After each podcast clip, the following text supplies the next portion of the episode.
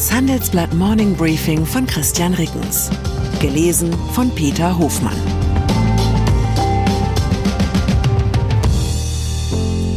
Guten Morgen allerseits. Heute ist Donnerstag, der 8. Februar 2024. Und das sind unsere Themen. Zu rechts für die Rechten. Populisten in der EU gehen auf Distanz zur AfD. Vermittlungsvorschlag gescheitert. Israel und Hamas können sich nicht auf Waffenruhe verständigen. In der Spitze 0,99 Prozent. So viel bringen Kundenkarten im Supermarkt. Nach einer kurzen Unterbrechung geht es gleich weiter. Bleiben Sie dran.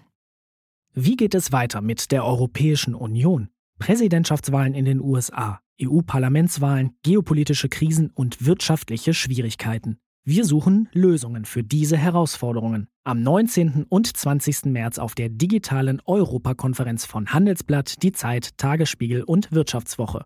Über die Zukunft Europas sprechen wir mit Bundeskanzler Olaf Scholz, Wirtschaftsminister Robert Habeck und vielen mehr. Kostenlose Anmeldung unter europe20xx.de. Politik. Das Rechtsaußenlager in der EU dürfte bei den Europawahlen im Juni so stark wie nie abschneiden. Umfragen sehen die AfD in Deutschland deutlich im zweistelligen Bereich und die rechte Fraktion Identität und Demokratie könnte im nächsten Europaparlament um 30 auf 98 Mandate zulegen. Zum Vergleich, die stärkste Fraktion im EU-Parlament, die Christdemokratische Europäische Volkspartei, verfügt derzeit über 178 Mandate. Aber werden die Rechten ihre neu gewonnene Mandatsmacht in Europa auch ausspielen können? Das dürfte maßgeblich davon abhängen, ob sie ihre Differenzen überwinden. Insbesondere der als zunehmend radikal empfundene Kurs der AfD stößt bei Rechtspopulisten in anderen EU-Staaten inzwischen auf Skepsis. So hatte Marine Le Pen vom französischen Rassemblement National RN nach den Berichten über das Treffen von Potsdam gesagt, ich bin ganz und gar nicht einverstanden mit den Vorschlägen, die bei diesem Treffen diskutiert worden sein sollen. Es müssten Folgen für die gemeinsame Fraktion mit der AfD im EU-Parlament geprüft werden.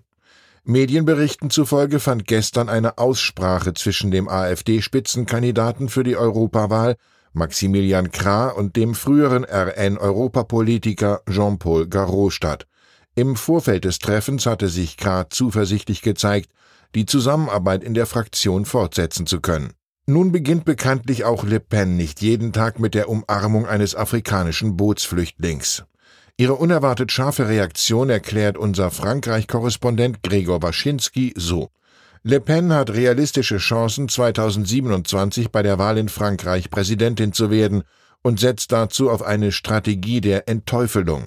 Anrüchige Partner im Europaparlament kann sie dabei nicht gebrauchen.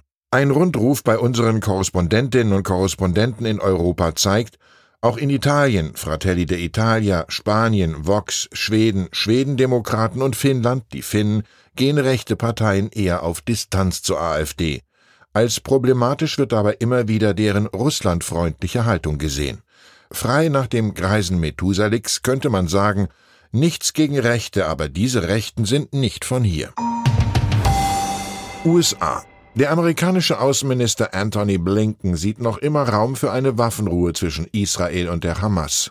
Das sagte er am Mittwochabend nach Gesprächen in Israel über einen internationalen Vorschlag für einen Waffenstillstand und die Reaktion der Hamas darauf.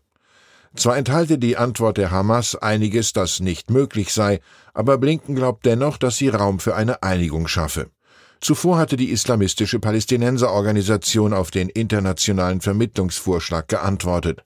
Sie forderte im Gegenzug für eine weitere Freilassung von Geiseln, dass Israel mehr als 1500 palästinensische Häftlinge aus Gefängnissen entlässt, unter ihnen 500 Häftlinge, die zu lebenslangen oder sehr langen Haftstrafen verurteilt wurden. Daraufhin hatte der israelische Ministerpräsident Benjamin Netanyahu angekündigt, die Kämpfe gegen die militant-islamistische Gruppe bis zu einem vollständigen Sieg weiterzuführen. Er schloss jegliche Vereinbarung aus, bei der die Hamas teilweise oder vollständig die Kontrolle im Gazastreifen behalten würde. Zudem forderte er eine Ablösung des UN-Hilfswerks für palästinensische Flüchtlinge. Mehrere Länder haben nach Berichten über eine Beteiligung von deren Mitarbeitern an dem Terrorangriff auf Israel vom 7. Oktober ihre Zahlungen an das Hilfswerk ausgesetzt. Blockade. Im US-Senat ist ein parteiübergreifend ausgehandeltes Gesetzespaket zu Hilfen für Israel und die Ukraine und zur Migrationspolitik nach Druck von Ex-Präsident Donald Trump gescheitert. Das Paket verfehlte die erforderliche qualifizierte Mehrheit von 60 der 100 Stimmen in der Parlamentskammer. Die Republikaner im Senat wollen zwar in einer weiteren Abstimmung die Hilfen für Israel und die Ukraine separat genehmigen, die endgültige Freigabe der Mittel bleibt jedoch fraglich, denn sie müssen auch das Repräsentantenhaus passieren, in dem die Republikaner die Mehrheit stellen. Bislang lehnen die meisten republikanischen Abgeordneten dort die Hilfen ab. Bonusprogramm. Kaum ein Supermarkt mehr, an dem an der Kasse nicht gefragt wird, sammeln Sie Punkte? Aber was bringen die diversen Kundenkarten eigentlich? Auf all ihre Einkäufe in Supermärkten und Drogerien gerechnet, sparen die Verbraucher durch die Teilnahme an einem der Bonusprogramme im Schnitt jeweils weniger als ein Prozent ihrer gesamten Alltagsausgaben ein. Das zeigt eine Analyse von 3,5 Millionen Kassenbons, die die Preisvergleichs-App Smaggle über das Jahr 2023 hinweg exklusiv für das Handelsblatt durchgeführt hat. Smaggle-Chef Sven Reuter sagt, der Mehrwert für Nutzer ist überschaubar. Im Detail jedoch zeigen sich deutliche Unterschiede. Vorne liegt im Vergleich die Lidl Plus App. Durch sie konnten Kunden nach der Smaggle-Analyse ihre kompletten Ausgaben bei Lebensmittelhändlern und Drogerien im Schnitt um 0,99 Prozent drücken. Wer noch mehr sparen will, muss möglichst all seine Einkäufe des täglichen Bedarfs in Geschäften tätigen, bei denen man am Bonusprogramm teilnimmt. Doch das ist im Alltag oft nicht praktikabel oder die weite Anfahrt kostet mehr, als man beim Einkauf spart. Sport. Seit ich die wunderbar warmherzige Streaming-Serie Ted Lasso über den fiktiven AFC Richmond gesehen habe, bin ich ins Denken gekommen. So ein eigener Profi-Fußballclub scheint eine kurzweilige Angelegenheit zu sein. Ein paar finanzielle Detailfragen müssten noch geklärt werden. Aber dann weiß ich, an wen ich mich mit einem solchen Kaufwunsch wenden kann.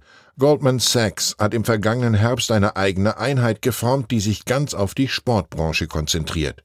Die US-Investmentbank hat erst kürzlich bei der Beteiligung des britischen Unternehmers Jim Radcliffe an Manchester United geholfen.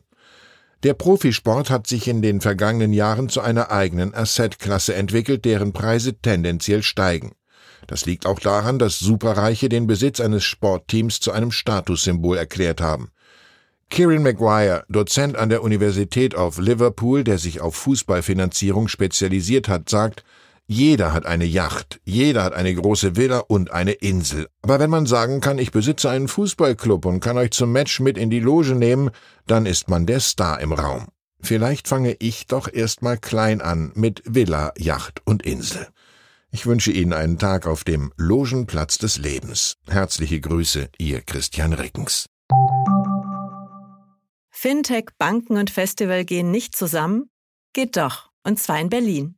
Am 24. und 25. April 2024 öffnet die Messe Berlin ihre Türen für die FIBE, das neue Fintech-Festival Europas. Die FIBE richtet sich an das gesamte Fintech-Ökosystem. Vom Startup über Investoren und klassische Banken bis hin zur Politik. Das Event möchte das gesamte Ökosystem zusammenbringen und eine Plattform zum Austausch bieten. Seien Sie dabei und sichern Sie sich jetzt mit dem Code FIBEPodcast 35% Rabatt auf Ihr Ticket. Weitere Informationen finden Sie unter fibe-berlin.com.